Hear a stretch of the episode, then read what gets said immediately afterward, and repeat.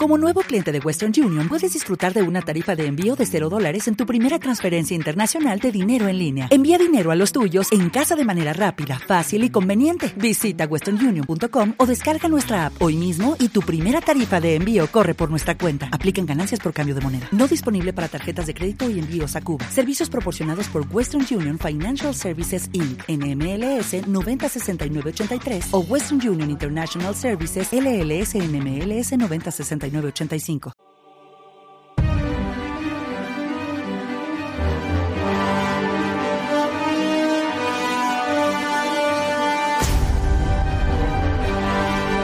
Hola y bienvenidos a Universo Marvel, el podcast de Fuera de Series donde hablamos de las series de Marvel. Esta es nuestra entrega número 14. Primero vamos a comentar, como siempre, unas pocas noticias relacionadas con el universo Marvel y luego desbrozaremos el quinto episodio de Falcon y el Soldado de Invierno, la serie de Disney Plus. Yo soy Antonio Rivera y tengo, como siempre, conmigo a María Arias. ¿Cómo estás? Hola, buenos días, muy bien. ¿Y vosotros? Y a Raquel Pérez, hola. Hola, buenos días. Empezamos una semana más con las novedades. Maríajo, ¿te parece si nos cuentas tú la tuya? Pues mira, yo traigo una cosilla que no sé si es novedad o qué es. En, realidad, para mí lo que tiene es más pinta de troleo que de otra cosa. Yo no sé si os acordáis, bueno, seguro que os acordáis, de cuando nuestro amigo Paul Bettany nos hizo creer que veríamos a Benedict Cumberbatch en WandaVision y luego resultó que, no.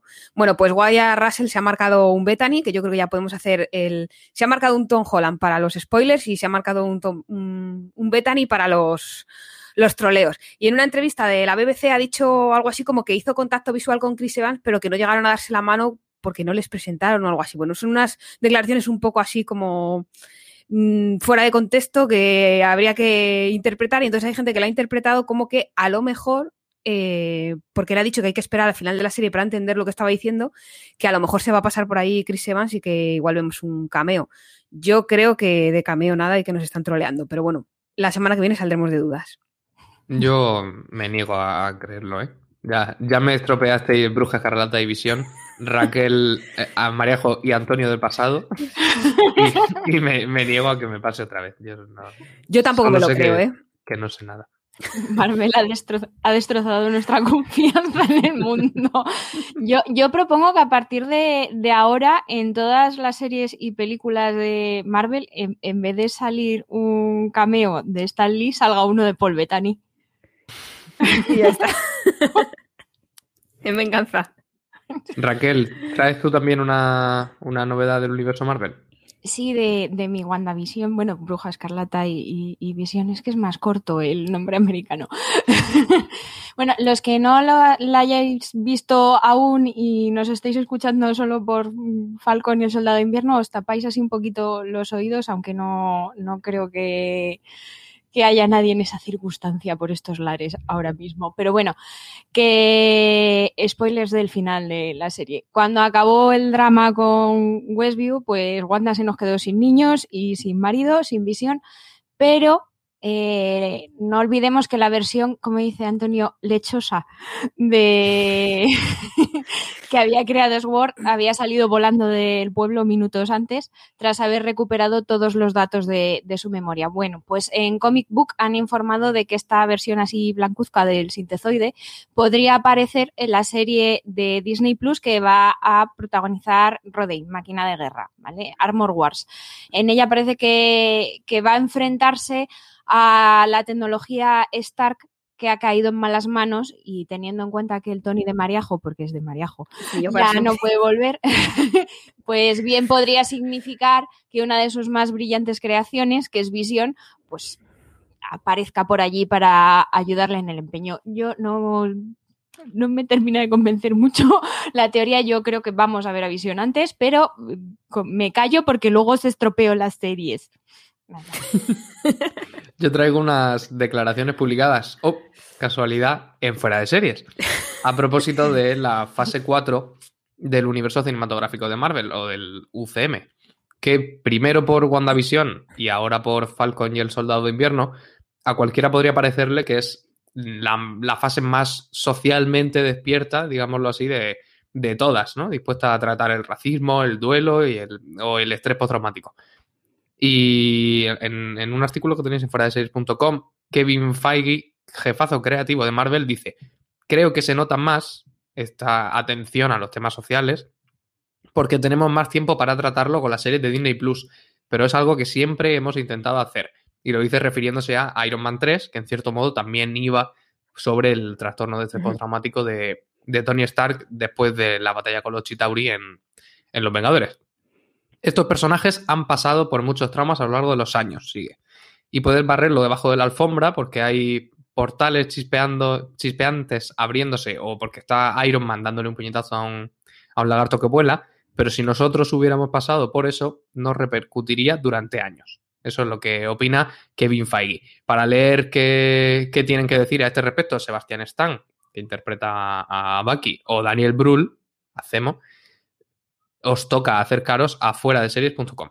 Y repasadas las noticias, vamos ya con el quinto y penúltimo capítulo de Falcon y el Soldado de Invierno. Aviso que, que a partir de aquí tendremos spoilers de la serie, de la que ya hemos consumido cinco sextos. Solo nos queda una, una semanita que, que comentar aquí en Universo Marvel. Si la sinopsis oficial del episodio es John Walker afronta las consecuencias de sus actos y Bucky y Sam vuelven a Estados Unidos, leo textualmente, no es porque no pase nada más en el episodio, sino porque mucho de lo que pasa, casi todo, nace de, de ahí, de esas dos pulsiones que acorralan un poco esta serie. Son, por un lado, la grandilocuencia de los símbolos, tanto los heroicos como los criminales, y por otro, la calidez de las cosas pequeñas, de, de fingir que te has olvidado de que estás escribiendo y, o dirigiendo una serie sobre superhéroes y tirarte 10 minutazos retratando con ese gusto para lo bucólico que tienen los americanos a dos Vengadores arreglando un barco tornillo a tornillo. Pero el primer gran asunto del, del, episodio que podemos comentar son las consecuencias, sin duda. Y será, será por eso que empieza directamente con John Walker, el, el Capitán América de Baratillo, huyendo de la escena del crimen que acaba de cometer. Eh, Mariajo, hemos tenido por fin la pelea que llevábamos esperando ya un mes. Sí, sí, totalmente. Yo creo que además es, tiene una coreografía maravillosa. Se dan leches como panes, como dicen en mi pueblo, y yo estoy en contra de la violencia, salvo cuando es en las películas de superhéroes. y al que zurran es a, a, John Walker. Y me parece maravillosa la, la pelea. Raquel, ¿a ti qué te ha parecido? Ah, yo estoy muy de acuerdo con, con Mariajo y además me ha dado mucha alegría ver que Bucky por fin parece un super soldado porque le estaban dando leche por todos los lados. Y era como, tienes un brazo de vibranium, haz algo, no sé. Eh, la coreo bueno, las coreografías de, de, esta serie a mí me generan un, un placer visual sin precedentes, no sé, es que me parece que están muy bien pensadas. No va por ahí, Mariajo, que te veo reírte. es que están muy bien hechas. Y, y, luego, aparte, me parece que sí que le han dado como mucha potencia emocional a esa escena. Es de las, bueno, es un capítulo de mucha potencia emocional, pero en concreto la pelea entre estos tres, con, Walker así agarrado al, al, escudo como si fuera lo único que le da sentido a su vida, ¿no? Que probablemente en ese punto lo, lo sea. Eh, a mí me parece que, que, aparte de ser una buena coreografía, es una buena manera de, de avanzar la, la, trama. Sí, es cierto además que las, las coreografías de, de, esta batalla en concreto, todas, desde que empezó la serie, me da la sensación de que han sido más corporales y más a, a pie de calle, digamos, que lo que habíamos visto en, en las películas, sobre todo en, en, en, lo tocante a Falcon, que al final es un tío cuyo poder es que tiene unas alas, entonces pisando el suelo mm, tiene poco que aportar, o eso pensábamos, y resulta que, que eso, esos propulsores o lo que sea que lo ayuda a volar, también tienen muchos usos en, en las peleas de, cuerpo a cuerpo. Pero además en esta, en esta pelea me ha dado la sensación de que han insistido mucho en que viéramos que es, cuando se compenetran Bucky y, y, Sam cuando consiguen derrotar a John Walker. ¿No, no os pareció que los, que los golpes más efectivos son los que dan entre los dos, digamos? Sí, yo creo que aquí se cierra como no el círculo y es cuando por fin hacen, hacen equipo. De hecho, ellos mismos llevan todo, toda la serie y luego se ve en una de las escenas que comentaremos más adelante, que como que no quieren reconocer que son amigos, pero es que, es que son amigos, es que da igual lo que quieran, la etiqueta que le quieran poner, quiero decir, vamos, si ellos no son amigos, yo qué sé. Eh, y creo que aquí por fin es eso, la coreografía también va en ese sentido, ¿no? Que se van compenetrando en la pelea y ahora le das tú, ahora le doy yo, ahora le damos los dos y entre los dos le quitamos el escudo, ¿no? Y es como que les une, aunque todavía tiene su resquemor en esa escena, sobre todo Bucky, que está un poco cansino, las cosas como son con eso de, de por qué entregaste el escudo y no te lo quedaste. Pero creo que ahí es donde está el principio de, de, esa unión y esa compenetración que dices tú, Antonio, que al final es de lo que va todo este, todo este episodio, que es un poco como de, de parón antes de, del final. A partir de aquí ya el, el escudo de Capitán América que le confiscan a, a, John Walker se convierte en un símbolo todavía más poderoso, más de lo que ya era. Con tanto significado que a lo mejor uh, Carrie Scogland, la, la, directora de la serie, incluso se parece que se pasa explotándolo. ¿Cuántos planos detalles del escudo hemos podido llegar a ver esta semana? Yo perdí la cuenta, dejé de contar en el 10, por lo menos. es un poco, está bien lo de los símbolos, ¿no? Y al final el escudo es como un protagonista más, ¿no? Porque simboliza todo ese legado de, de, Steve Rogers. Pero yo creo que a mí personalmente me da la impresión de que, a ver, es muy obvio, no hace falta estar todo el rato con el plano, con el plano. A mí me, me parece que se le va un poco la mano con, con los, no sé si es ella o luego a la hora de montar, porque claro, también esa, esa, esa pelea al final se, se, le da forma, por decirlo así, en la sala de montaje. Pero bueno, supongo que ella también tendrá algo que decir como directora en la sala de montaje. Y creo que a, a mí personalmente me parece un poco excesivo ya tanto plano del, del escudo. Raquel, ¿a ti se te hizo pesado? A ver, no tanto como pesado porque a mí me parece muy bonito. Entonces, estoy acostumbrada a que las, las películas americanas o las series americanas que tratan sobre lo, lo que es ser un buen patriota o un buen ciudadano americano o, tal, lo de las barras y estrellas se lo toman siempre como muy a pecho. O sea, ¿qué película americana hay sobre estos temas que no tenga banderas ondeantes por doquier? Que, que parece que, que, sales a la calle y hay como, ¿no? Como un desfile de azules, blancos, rojos y estrellitas y cosas de estas. Entonces, ellos lo llevan como muy a pecho, entonces yo lo he asumido como una parte de, de su identidad, que es que de vez en cuando se les va la mano con esto de las estrellitas y hay que, hay que llevarlo como las miradas intensas en silencio en el cine francés. Entonces, así. Para, para bien o para mal, ¿eh? Porque muchas Haciendo amigo, que, Raquel. Muchas películas o series que también interrogan esto del como el patriotismo y demás, sí que juegan mucho con la bandera, pero sí me parece que una bandera se presta más a ponerla ondeando al viento cuando quieres ensalzarla y, y ponerla hecha un, un, desastre, bueno, o tirar encima de un charco como en, en, Bienvenido Mr. Marshall, cuando lo que quieres es impugnarla, pero el escudo, como es, no es maleable, siempre tiene la misma posición y parece que, el, que, todos los planos del escudo significan lo mismo, ¿no? Bueno, salvo que seas Tony Stark y lo uses para calzarte ahí en tu laboratorio. O, o, o, que te lo den ensangrentado y se te salte la lagrimilla como a, a Sam, que a mí me partió el corazón, Sam, cuando empieza a intentar limpiar, en plan... Es una guarrada, por favor, ahí con las manos la sangre, un poco de higiene, no sé. se nos reparte luego el episodio entre los que han acabado siendo, en mi opinión, claro, los cuatro grandes personajes de la serie, que son, son Sam, son. Bucky, John Walker y Carly Morgenthau. Empezamos por Sam.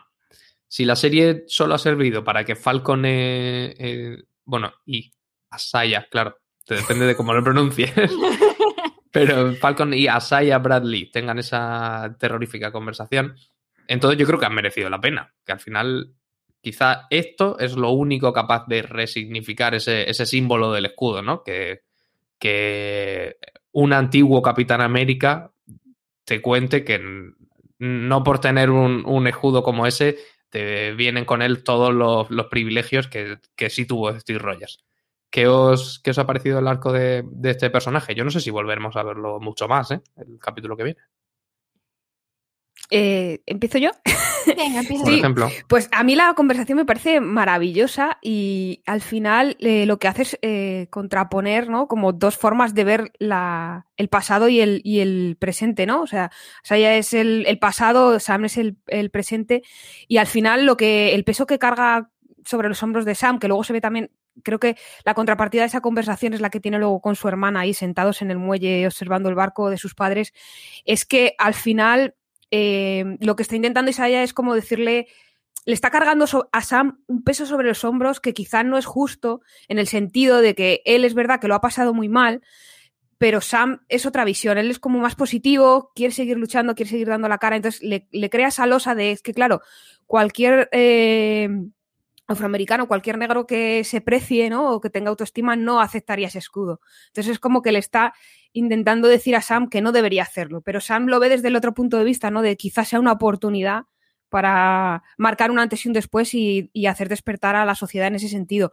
Entonces creo que la conversación es muy potente, que está cargada de muchísimos significados, sobre todo porque nos cuenta todo ese pasado, esos experimentos que hacían sin, sin avisarles, cómo les maltrataron, cómo les dejaron de lado, cómo les querían aniquilar. Es decir, es muy dura esa, esa conversación que yo creo que, recupera un poco esa, eso que habíamos visto en la, anterior visita, ¿no? Y que comentábamos aquí de la importancia del racismo, la escena con los policías, que parecía que no había quedado olvidada, pero sí había quedado relegada a un segundo plano. Y creo que en este capítulo, que se para un poco más en pensar y en, en situar a los personajes, retoma bastante bien.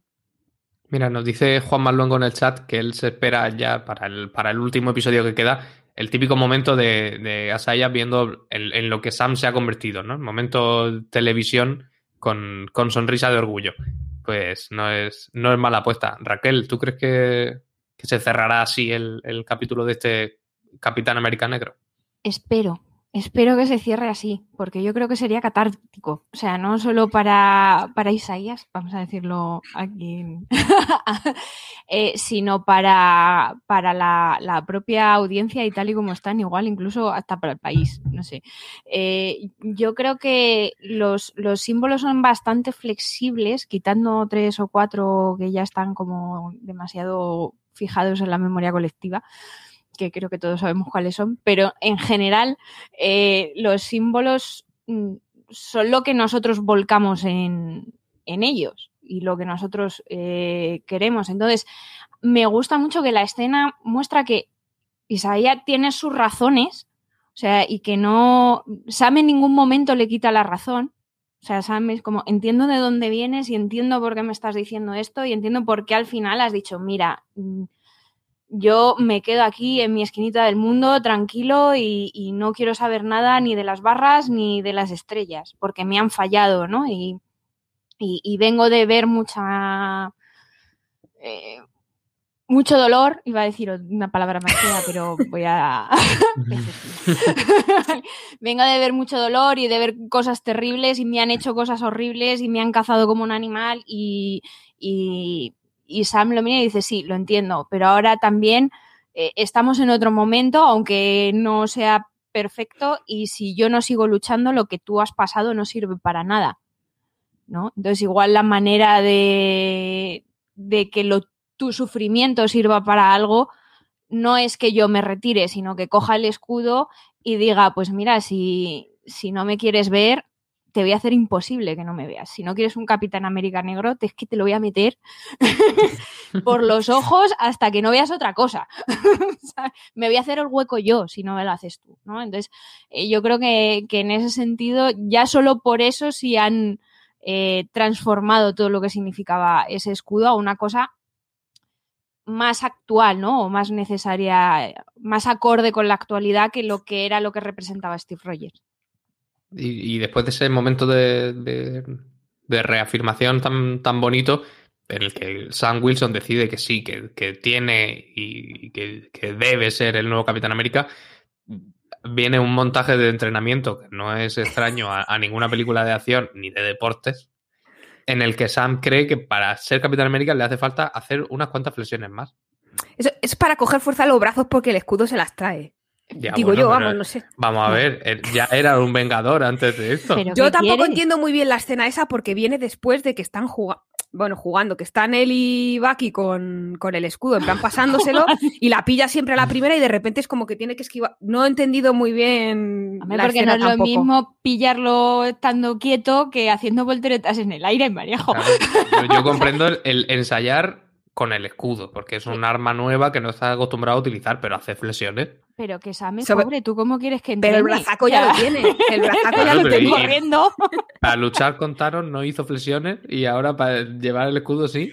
Bueno, ¿quién te dijo que no hizo flexiones si tenían una sala de entrenamiento? Sale haciendo boxeo el, el Capitán América, es que Ya, tampoco ya. van a entrenar haciendo claque, no sé. Tendrán que hacer flexiones, correr, este tipo de cosas que hace nada, la gente que hace por ejercicio. contrato que tenía que aparecer sin- con camiseta sin mangas y lucir bíceps y ya está. Claro, pues ya no le está. busquemos más explicación. Argumento no había. Por otro lado, tenemos a, a Bucky, y es, es curioso que sea el, el propio Sam el que le diga a- al soldado de invierno lo que necesitaba oír. Que, que no se puede vivir a la sombra de, de Steve Rogers toda la vida, porque es una sombra demasiado amplia, amplia y que nunca se, se puede llegar a, a llenar. Parece que al final no culpa del todo a, Sam de lo, de lo ocurrido, ¿no? Eh, no, yo creo que al final se... yo no quiero spoilearme a mí misma porque luego quiero hablar largo y tendido de esta, de esta escena, pero eh, yo creo que al final es como que de repente algo hace, una vez que pasa un tiempo con la familia, ¿no? Y, y ve cómo funciona esa comunidad y se integra en ella, Bucky de repente es como que hace clip el resorte en su cerebro y se da, se pone en el, en el lugar de Sam y, y entiende un poco su, su visión y su punto de vista de por qué no cogió el escudo y por fin eh, decide no culparle porque cuando en la pelea esta que comentamos antes con Walker, cuando le tira el escudo, parece un niño enfadado, en plan de mira la que has liado por no cogerlo, ¿no? Entonces creo que por fin lo, lo entiende y deja de culpar a Sam. Raquel, ¿tú estás de acuerdo? Sí, Bucky tiene un momento de iluminación. eh, mientras arreglan el, el barco, arreglan su relación. Es muy bonito, muy simbólico todo. Eh, yo siempre he dicho que es que, que, Bucky y Steve, pues que siento que me repito como el ajo, pero Son señores de los 40, ¿no? Era tu frase. Claro, son señores de los 40. Entonces, bastante que se les ocurrió que una persona negra pudiera ser Capitán América y les pareciera bien. o sea, ya te dice bastante de- de- del tipo de, de personas que eran incluso entonces, pero claro, también vienen por de- del entorno que vienen y de, de la sociedad que vienen y por, por mucho que se hagan libretitas para actualizarse con los tiempos, pues, pues algo queda, ¿no? Entonces, le ha costado, le ha costado un poco. eh, no, pues va aquí a voluntad gana a nadie, a todo el mundo, pero lo que es velocidad de razonamiento para ciertas cosas, pues no, No, no tiene. Yo le quiero mucho, pero donde no hay mata no hay patata. Entonces, eh, le ha costado, pero lo ha visto, ya se han arreglado, se han comunicado, han hablado como buenas personas. eh, han creado Kings en el mundo que la gente no sabía que tenía, de gente arreglando barcos y bien, todo. Yo he leído por ahí que el- la escena de, de Bucky y, y Sam arreglando el barco a alguien le había parecido como un concurso de a ver quién aguanta más fingiendo ser heterosexual. Es, era una lectura muy interesante de- del episodio. Sí, sí, es que tiene mucho fan. Además cierra un poco agriamente sus, sus lazos con, con Wakanda entregando a Zemo. Y luego tenemos por ahí a Carly, que opta precisamente por ese maquiavelismo del que, por el que aboga Zemo, aunque solo para él, que también es verdad, y, que, que estaba leyendo en su celda cuando Bucky iba, iba a sacarlo. Es decir, un, fin coherente, pero a través de unos medios difíciles de legitimar. Carly Morgenthau se nos, se nos salía en este episodio con, con Batroc, un criminal que quiere matar a, a Falcon, pero de fondo tenemos al consejo aquel, al, al GRC, menudeando con los refugiados como si fueran como si fueran ganado. Yo os, sigo insistiendo a ver si alguna semana os convenzo. Se, se justifica dentro de la ficción, claro. Eh, yo, yo creo que Carly ya no tiene justificación. Es decir, una vez que ha optado por la fuerza, es lo de él, él no justifica. O sea, su, su argumento y su causa es buena. Nadie le- yo creo que ahí en ese sentido nadie puede eh, decirle nada, pero una vez que utilizas la violencia, matas gente y tal, yo creo que ya es más difícil de legitimar. Yo- es algo, mira, me voy a poner el, el- el gorro de madre y es algo que yo le digo a, a, a, a Mini Hulk. Si tenías razón hasta que le soltaste un sopapo. Que no es que vaya soltando sopapos por ahí la criatura, pero es, el- Pero es si la lo idea. o sea, mini Hulk, a lo mejor. es una historia muy larga que da ¿eh? para los, los motes de mis hijos de Mini Hulk y Mini Daredevil dan para un podcast en sí mismo. Dejémoslo aparte. Pero es lo que. es- es- tienes razón hasta que, hasta que usas la fuerza. Una vez que usas la fuerza has perdido toda la razón. Y yo creo que, que a Carly le pasa eso y, y, de hecho Sam no quiere terminar de verlo, aunque creo que al final en este capítulo lo, lo ve por insistencia de Bucky que por muy bueno que sea el fin que persigues y muy buenas que sean tus intenciones, si cruzas la línea, la has cruzado y ya no hay vuelta atrás. Raquel, ¿a ti te parece que meter a Batroc por en medio es una manera un poco, bueno, un recurso bastante obvio para ensuciar, terminar de ensuciar a, a esta gente o, que es lógico que, que acaben aliándose con, con el extremo criminal? A ver, yo creo que es, es un poco, poco sutil, ¿vale? El La sutileza en este capítulo. Eh, brilla Sí, no, eh, le- te metían las ideas a mamporrazos aquí. Como, por si no lo has entendido, te lo voy a dejar claro. Se alían con criminales. Vale. Eh, no, yo creo que, que a Carly ya la han dado por perdida. Yo a los sin fronteras barra sin banderas los sigo sin dar por perdidos del todo. Fíjate, a, a los seguidores, porque sí que les veo que cuando, cuando Carly hace estas cosas, les veo un poco con mentalidad de rebaño a, a- a los, los, los segundos al mando, ¿no? Eh, Cuando aparece Batroc y está, le dice el otro, y ahora trabajamos con este tipo de gente y hacemos este tipo de cosas, ¿no? El, el- el pobre desgraciado del episodio anterior, eh, cuando puso la bomba, le, la miró y le dijo, pero, pero Carly, que eran inocentes, ¿no? Entonces, yo creo que, que, que ya desde el momento en que tú pones bombas para matar inocentes sabiendo que vas a matar inocentes, eh, ya está. O sea, y en la conversación con, con Sam ella lo deja claro, ve a la gente o como peones o como o como obstáculos que debe quitar, que debo de decir, Antonio, que es una visión que tiene también Cemo, nuestro amigo. Eh, entonces, eh, no puedes luchar por la humanidad si quieres dejar a parte de ella fuera o estás dispuesto a matar a todos los que te lleven la contraria o a los que te molesten. Entonces, es normal que te acabes juntando con gente co- como este señor, que no es que sea Es muy- el, es el mismo tipo el que le echa en cara lo de las bombas en el, en el centro aquel como de recursos y el que pone así un poco de, de cara agria cuando ve venir a Batroc. ¿Os acordáis? No, es ¿Son el que, el que pone el que la muere, cara ¿no? rara es el que muere en el capítulo es el que muere. Vale. El Que era fan del Capitán América y, y muere por el escudo. También sutil todo. Además, la, so- la sonrisa de Carly cuando le dice, pero es que no te has enterado que ahora somos criminales, es como, mira, es como, mira, chica, ya te has, te has quitado la careta, ¿no? A lo mejor al principio sí que tenía buenas intenciones, pero ahora ha probado la violencia y le ha gustado. Y entonces ha dicho, pues venga, ya que nos ven como criminales, pues barra libre. Sí, insistía en lo de si era el mismo o no, porque, claro, eh, la diferencia es de uno a dos, pero también de tener un, un elemento disidente a sugerir que en, en general entre las bases del movimiento se está surgiendo como cierta desconfianza hacia lo que hace la, la líder, que puede ser también cosa de radicalización de solo de la líder del grupo y que, y que pierda como la, la confianza del, del resto de la gente. Por otro lado, y por último ya tenemos a John Walker, que pues puestos a, a dejar a todo el mundo en esa escala de grises, podría hasta resultar también una víctima del, del tinglado Capitán América TM, que se revela como nada más que, que maquinaria propagandística del, del gobierno estadounidense. Y sin embargo, al final del episodio, que es el más largo hasta ahora, por algo, porque tenemos la primera escena post-crédito de toda la, la temporada, vemos que se está haciendo su propio escudo y que es también un poco esa, esa escena que marca el, punto de no retorno. El, primero nos han sugerido que podía no ser todo culpa suya o podía haberse visto preso dentro de una corriente que, que él, él, no controlaba del todo, pero que ahora ya no hay, no hay vuelta atrás. ¿Qué creéis que, que le pasará a John Walker en el episodio que viene? Eh, yo creo, me, me, estaba riendo, perdón, pero es que te, es que te, te dice Juan Maluengo, Antonio, que cualquier día te vas a poner una capucha morada. y me ha hecho mucha gracia. Pero volviendo a John Walker, que es una cosa. Bueno, yo como- intento polemizar. polemizar, claro. Sí, Al sí, final de serie nos viene aquí con la gabardina. ¿eh?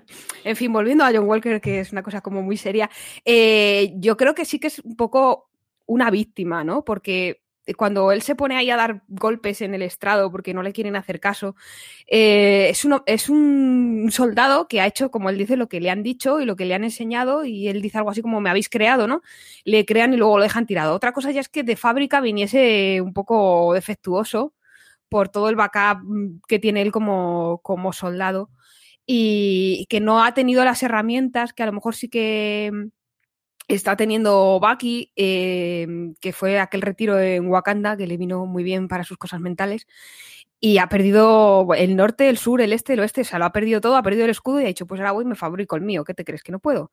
Y no sé, yo creo que para el último episodio vamos a ver un, o espero que veamos un nuevo enfrentamiento con él porque la cosa se ha puesto muy seria, o sea, está totalmente descontrolado. Además, no sé si es cosa mía, pero me da la sensación de que hace, intenta hacer eso que hace a veces la gente de, si digo muchas veces una mentira, haciéndola pasar por verdad, al final me creeré que, que es verdad yo también y justificaré lo que hizo, porque se empeña en que quien mató a su amigo fue al que él machacó con el escudo, lo cual no es verdad. Y se lo dice a Bucky y a Sam, que le dicen, oye, mira, no, no fue él, se lo dice a sí mismo, se lo dice a los padres de Lemar, entonces eh, creo que los derroteros que ha tomado el personaje es un poco eso, el convertirse en el usagente, ¿no? Este, que vosotros conocéis mejor, y que, que ya no hay retorno para él. O sea, esto ni la psicóloga consigue arreglarlo. Raquel, ¿tú lo entiendes aunque no lo perdones? Yo te voy a decir, yo es que soy un alma blanda. O sea, lo Da un poco de pena verle también. A, a mí me, me dio ternura, o sea, de verdad te lo digo, verle haciéndose con sus medallitas el escudo, que en cuanto le den un puñetazo Bucky o, Sam, eso se va a romper. Yo lo veía así como un poco flojucho. Eh, en plan tutorial de, YouTube, total, ¿no? Eh, era, era como, como el, el anti-Tony Stark, ¿no? Que le veías ahí con, con todos los aparatos estos enormes construyendo la armadura y él está ahí en su, su garaje o donde sea que esté fundiendo sus medallitas para hacerse un, un escudo que ya puede tener medallas para que le salga grande, porque no sé. Tiene tres, según sabemos. No sé dónde saca No sé, igual se ha cogido las de su amigo, que sería también así simbólicamente poco sutil. O las que ganó en el instituto Sí, jugando a sí. trofeos y, y ya está. Eh, Es, es verdad que tiene razón cuando le dice, oye, vosotros me habéis hecho así, me habéis mandado a matar gente y, oye, haceros también un poco responsables de, de, lo que habéis hecho. También es verdad que no tiene la excusa de Bucky de "Mm, me lavaron el cerebro y no tenía autonomía propia. Tú siempre tienes, o sea, tú has elegido esa línea de trabajo, tú has elegido meterte en el ejército, tú has elegido meterte en las Black Ops y lo has hecho porque creías que era, que era lo correcto. Al final han, si- han sido decisiones que has ido tomando tú, que no justifica que el gobierno que te ha ido convenciendo de que son las eh, decisiones correctas, cuando le seas molesto te esconda debajo de la alfombra. Eso es verdad. Pero no quita que este hombre ha visto toda la vida eh, en blanco y negro siempre, hay buenos, hay malos, yo soy el bueno, los demás son los malos y, el resto son fake news, ¿no? Todo lo, lo que estropea esa narrativa es mentira.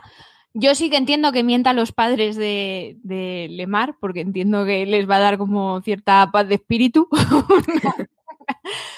Pero es verdad que se está mintiendo a él mismo y, que a, ver la que nos lía en el episodio que viene, porque, porque sí, aunque ni la psicóloga la arregle, tampoco le vendría mal eh, una sesioncita o dos con esta señora, a ver si minimizaba daños al menos. Si nos dice en el chat Marichu de, de compañera de fuera de series que el que se pone las medallas en el escudo como los coreanos que llevan el uniforme lleno de chapas de Fanta. Entonces yo como me mareo un poco después de leer esto. Hacemos Bueno, una, es, una es, pequeña es verdad pausa. que que hay imágenes de ellos que los llevan hasta, o sea, que llevan los generales como medallas hasta, hasta mitad de la pierna, o sea, les bajan todo del pecho y hasta, que yo no sé qué, cuántas cosas habrán hecho para ganar tanta medalla, pero no sabía yo que eran chapas de Fanta. Pues hacemos una pequeña pausa para reflexionarlo y volvemos. Ahora llega la parte del podcast en la que nos quedamos cada uno con un momento favorito de este quinto episodio de Falcon y el Soldado de Invierno. Mariajo. Pues mira, esta se la he cogido con permiso de Raquel, que me, la ha cedido, me la ha prestado como Steve le da el escudo a, Sam, porque sabía que ella eh, estaría también eh, apuntando a esta escena y es porque es la escena que a mí más me ha llegado y me, me ha gustado y me refiero a, la que ya hemos comentado un poco, que es la conversación esta que tienen Sam y, Bucky cuando están ahí entre los árboles tirándose el escudo como si fuese eh, un boomerang. Porque yo es lo que le, pedía a esta serie y es lo que más me gustaba y por eso yo creo que el segundo capítulo para mí es de, los mejores. Y es que la serie fuese un poco rollo Buddy Movie, en plan dos hombres y un destino, ¿no? Y creo que esta escena eh, va muy en ese, en ese sentido y en ese rollo. Y me gusta mucho todo lo que se dice, ¿no? Sam le dice a Bucky que tiene que dejar de verse a través de la mirada de los demás, que es una de las losas estas que hablamos que llevaba Bucky, que al final no deja de estar diciéndoselo a sí mismo, ¿no? Y como si lo digo en voz alta, me lo aplico luego también a mí mismo. Y por otro lado, por fin Bucky, Bucky entiende por qué Sam rechazó el escudo, le, incluso le pide perdón, que eso ya para Bucky es como palabras mayores, o sea, ha conseguido pedirle perdón de, de palabra, que ya, ya iba siendo Hora, que estaba muy cansino, ya lo he dicho antes. Y bueno, la, yo creo que la, la, paciencia de Sam en esta serie es infinita. O sea, yo quiero esa paciencia para todo, porque aguanta carros y carretas de que le digan lo que tiene que hacer, lo que no tiene que hacer, si lo ha hecho bien, si lo, si lo ha hecho mal. Y luego esa forma en la que se despiden, ¿no? Me, plan, eh, somos amigos, somos colegas, bueno, somos dos tíos, sin más, ¿no? No sé, me hace, me parece que es muy, muy tierna, que es muy reveladora y me sacó una sonrisa. Raquel, ¿cuál es el tuyo? Qué bonita la conversación de estos dos. Bueno, como, como el episodio así, así como muy de conversaciones, muy de hablar, que de vez en cuando entre puñetazo y puñetazo, oye, pues charlar un poquito, pues igual viene bien también. Yo me voy a quedar con la que hemos comentado antes entre Isaía, no sé decirlo en inglés, y Sam, eh, por la potencia del mensaje que hemos comentado, por, por la discusión, ¿no? Sobre qué es significan los símbolos. Y esa imagen de, Sam cargando con el escudo literalmente a cuestas, intentando dárselo a alguien, por favor que alguien lo coja. Es la patata caliente. Sí, sí, en plan, no, no tal. Eh, que, al final se da, cuenta que, por mucho que le pese, pues para él y para Isaías nunca va a significar eh, lo mismo ese escudo y que eso está bien. Sea, esa aceptación de, de, Sam de no todo el mundo tiene por qué venir del mismo sitio que yo, ni pensar lo mismo que yo, ni ver el mundo de la misma eh, eh, manera que, yo, ¿no? Él, entiende que el otro eh, ha vivido, pues es una vida de, dolores, de, de, horrores, que es normal que no crean esos ideales que, que América le, está intentando vender. O sea, la frase está de volaron a luchar por la libertad y aquí tenían cruces ardiendo en el jardín. Toma, ¿sabes? que claro, un señor que ha vivido eso, ¿qué, quieres que te diga del escudo? Es que es normal, ¿no? Y, igual que también está bien que Sam crea que ese escudo pues, se puede transformar en una especie de ariete, ¿no? Para seguir avanzando y si tú no me incluyes, pues ya eh, me encargo yo de que no nos ignores, ¿no? El, el episodio se llama Truth y no es por casualidad porque el nombre del cómic en el que por primera vez aparecía este señor era Truth, Red, White and Black, ¿no? Y, lo que no podemos decir es que este señor no ha dicho unas cuantas verdades, ¿no? Aunque Sam no comparta las conclusiones. Pues yo me quedo con un momento en el que Carrie Scogland, la directora, como que no, no vuelve a recordar que aunque su estilo no sea precisamente rompedor dirigiendo, sí que tiene claro que el, que el lenguaje de las imágenes no se puede repantigar y dejar que sean los diálogos los que vayan contando la historia. Y el, y el momento que digo viene justo después de la pelea con el, con el nuevo Capi, con el, bueno, con el falso Capi, si queréis, e incluye un, un trafoco que va del escudo a, a Baki, a, al soldado de invierno. Esto es que la cámara en un mismo plano enfoca primero al escudo y luego cambia y enfoca a Bucky como intentando hacer una, una relación o eso, o eso entendí yo. Y me, llamó la atención que viniera justo después de esa secuencia en la que debajo de, ese ad de luz tan sugerente, Bucky, sin, sin mediar palabras, se quita de encima a John Walker y deja caer el escudo mirando a, mirando a Sam, digamos como que se lo, se lo cede. Ya hemos hablado antes que podría ser como echándole la culpa de que rechazara el, el escudo y, que por eso por eso eh, se haya generado todo este problema. Que, se lo dieran a, a John Walker y nos, nos, veamos dónde estamos ahora mismo. Pero a mí también me da la sensación de que en ese momento, aunque luego se le pase, hay un poco de resquemor. Esa mirada tiene un poco de hacerle ver que hasta él mismo siendo Capitán América sustituto, lo habría hecho mejor que, que Falcon, que él la, habría dado la talla sin cometer ese, ese desliz y que justo después, en el instante posterior, venga ese, ese cambio de foco, que digo, me pareció que, que, subrayaba que a pesar de todo, de que son amigos, de que Bucky ya empieza a estar en paz con su pasado, etcétera, todavía podría querer el escudo porque le ofrece una redención barata. A mí me da la sensación de que Bucky preferiría coger el escudo y decir, bueno, es que como ahora soy el nuevo Capitán América, no tengo tiempo de ir pidiendo perdón a toda esa gente a la que le tengo que, que pedir perdón. Dicho esto, es el momento de repasar las referencias, pistas y guiños que nos deja Falcon y el Soldado de Invierno. Maríajo, ¿cuáles has cazado tú esta semana? Pues mira, yo la primera que os traigo creo que es la, más obvia de todas, que es mm, cuando aparece la maravillosa Julia Louis Dreyfus como la Contesa Valentina Legrat y si el apellido siguiente no me atrevo. Eh, que bueno, que resumiendo mucho lo que he leído sobre el personaje, que se trata de una espía, un agente que, fue interés, romántico de Nick Fury y que tuvo algún que otro coqueteo con Hydra. O sea que muy de fiar no, no parece, aunque yo creo que la escena lo deja claro con esos taconazos. Está muy bien introducido el personaje, ¿no? Porque va ahí con los tacones y lo lleva la cámara te enseña quién es. Otra es la pelea a tres bandas, que ya hemos comentado mucho, de John Sam y Bucky por el escudo, que se parece mm, un poco bastante a la batalla contra Thanos para quitarle el guantelente y que es mucho más estilosa que la de Frodo y Gollum por el anillo único. Digo esto porque a mí es que John Walker me parece un poco Gollum en este capítulo, ¿no? O sea, nos ha demostrado durante toda la serie que tiene como dos caras y aquí es un poco el escudo es mío, yo soy el Capitán América, tal, no sé qué, y ahora me lo quitáis, pues me hago uno y ya me convierto del todo en el, en el usagente, ¿no? Que me parece un poco, es un poco rollo Gollum, ¿no? Como que le ha poseído el, escudo y, le ha convertido en, lo peor de lo peor. Y luego una rápida que me ha, me ha chivado Mini Hulk, que está hoy omnipresente. es que eh, viendo el capítulo con los críos me, decía que, que, cuando Sam le dice a Bucky lo de que no ligue con su hermana, que a, él que a mí me recordaba a dos policías rebeldes, eh, a él le ha recordado a Spider-Man y todo el rollo este que se traen Happy y la tía May en, las películas. y me ha hecho mucha gracia. Raquel, ¿cuáles son tus referencias? Bueno, yo, yo hoy traigo un guiño bonito de estos tiernos, de paso de testigo. Entonces hemos visto que Sam Capitán América eh, va a nacer de las alas literalmente arrancadas de Sam Falcon.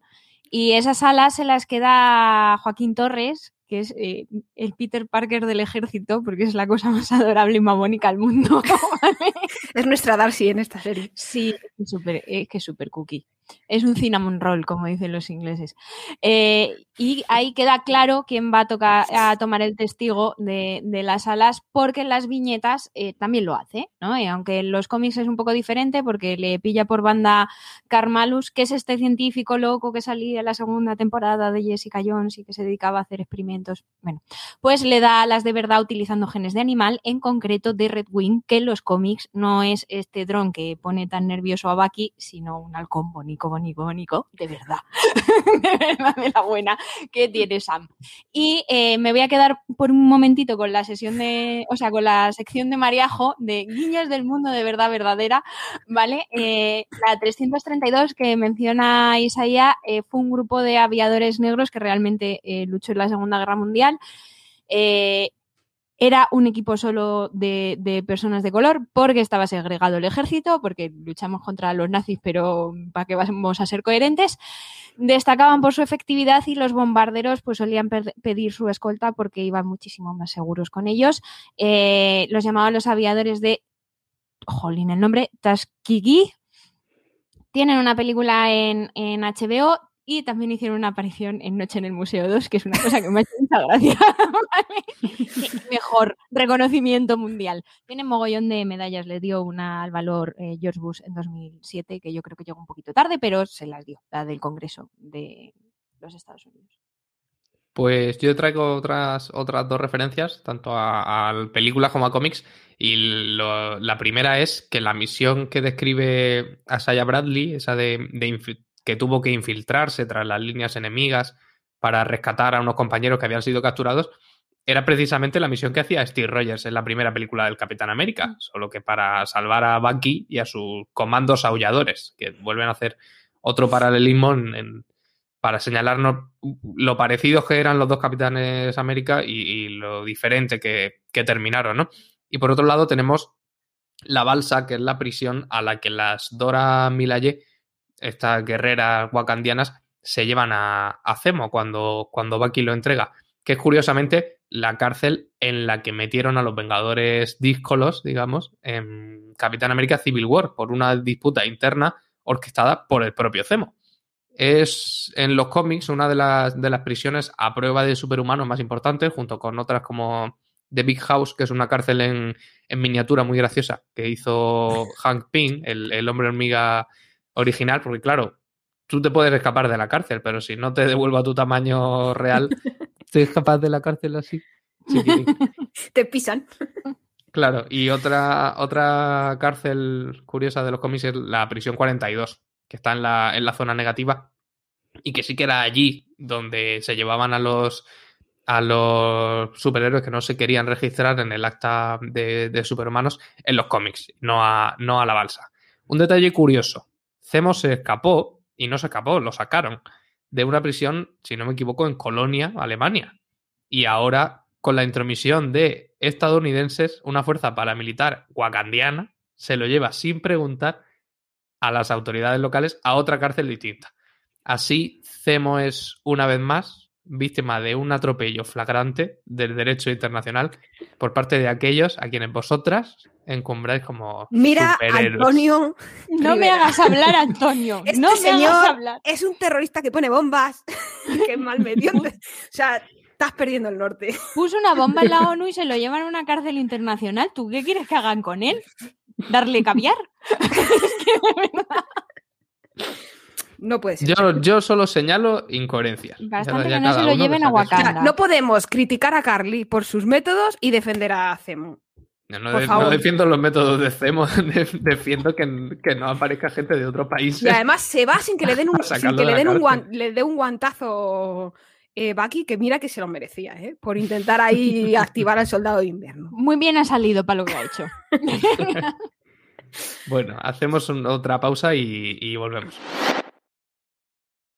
Nos queda ya solo echar un vistazo a las teorías que tenemos para el, el episodio de la semana que viene, que va a ser el último. Recordamos, Falcon y el Soldado de Invierno solo va a tener seis episodios y el sexto se estrena el viernes que viene.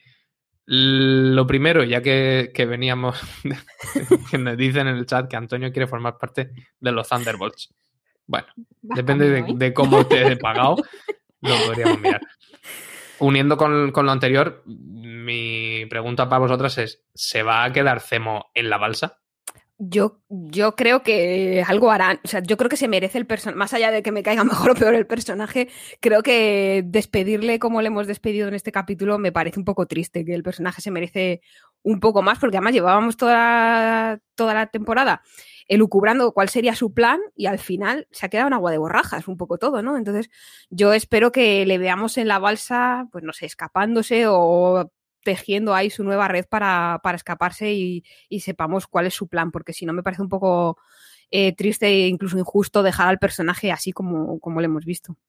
Sobre todo cuando le han dado ese giro interesante que el, que el personaje original se, merecía y que en Civil War no, no le dieron. Y volver a meterlo ahora en, en el cajón tendría poca gracia. ¿Tú crees, Raquel?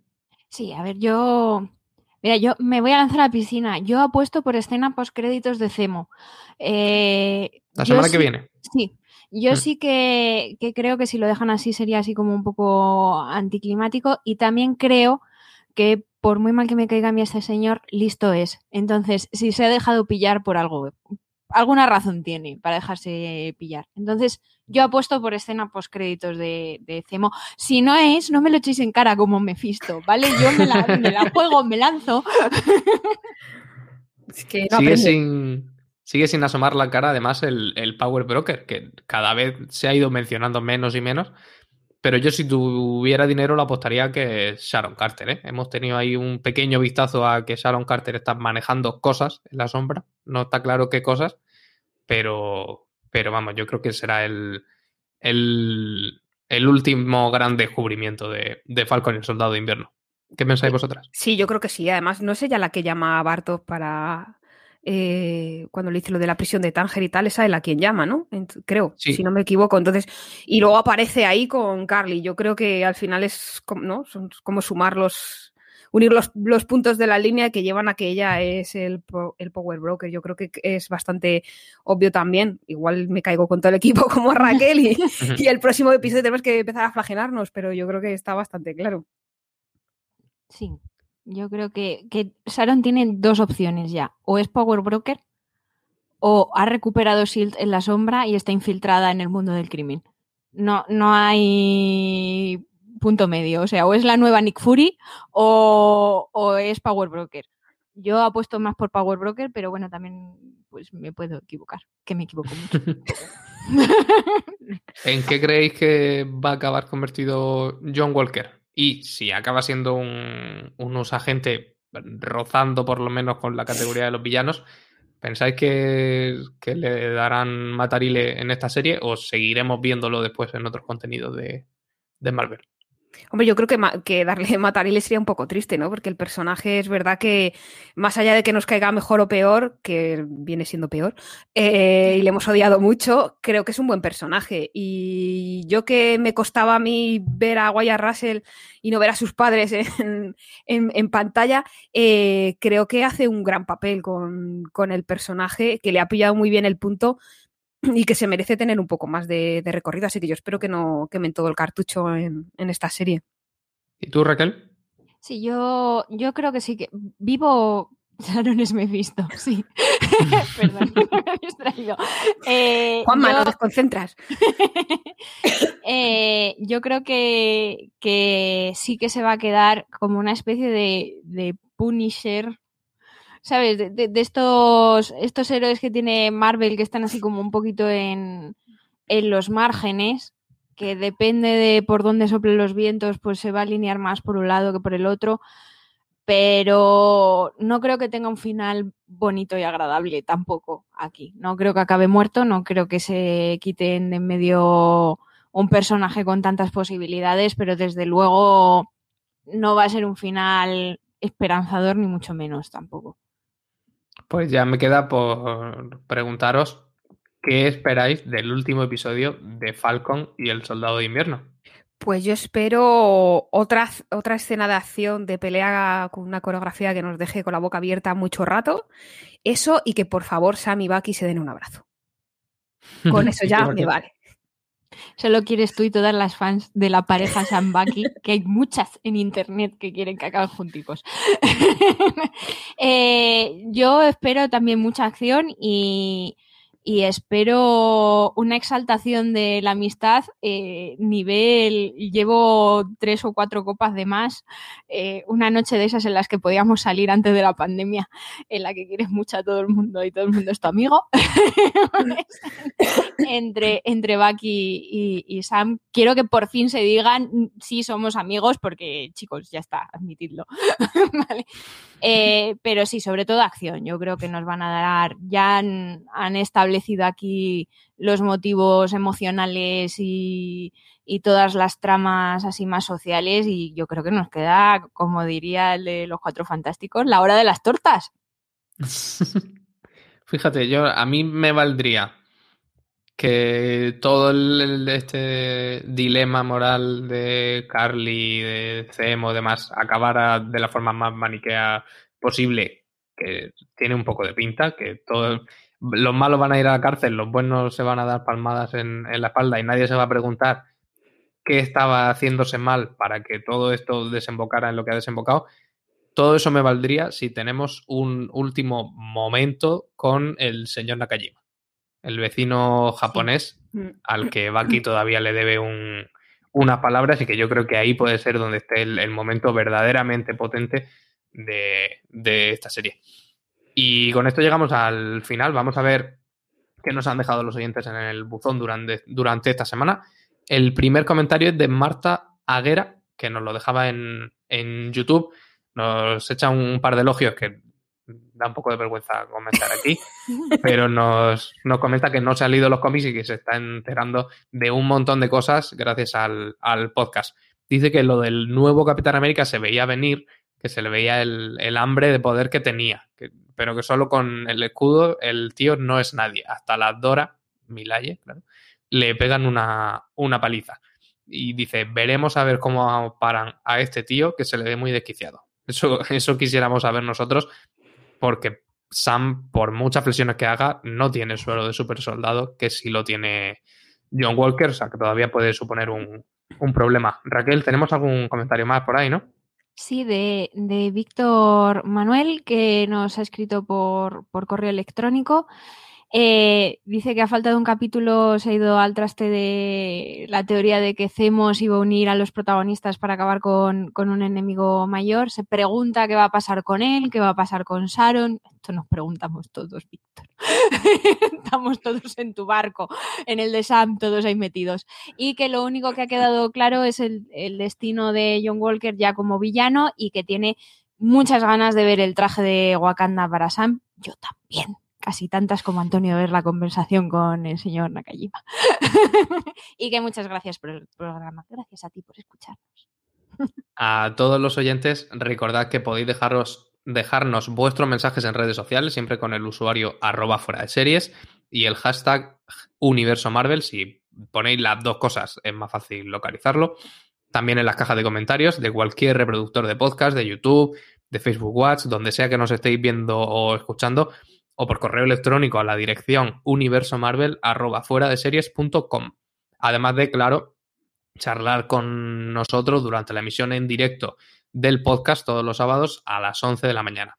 Ahora sí, Mariajo, muchas gracias y la semana que viene terminamos. Una Terminamos y espero verte con el albornoz morado, por favor.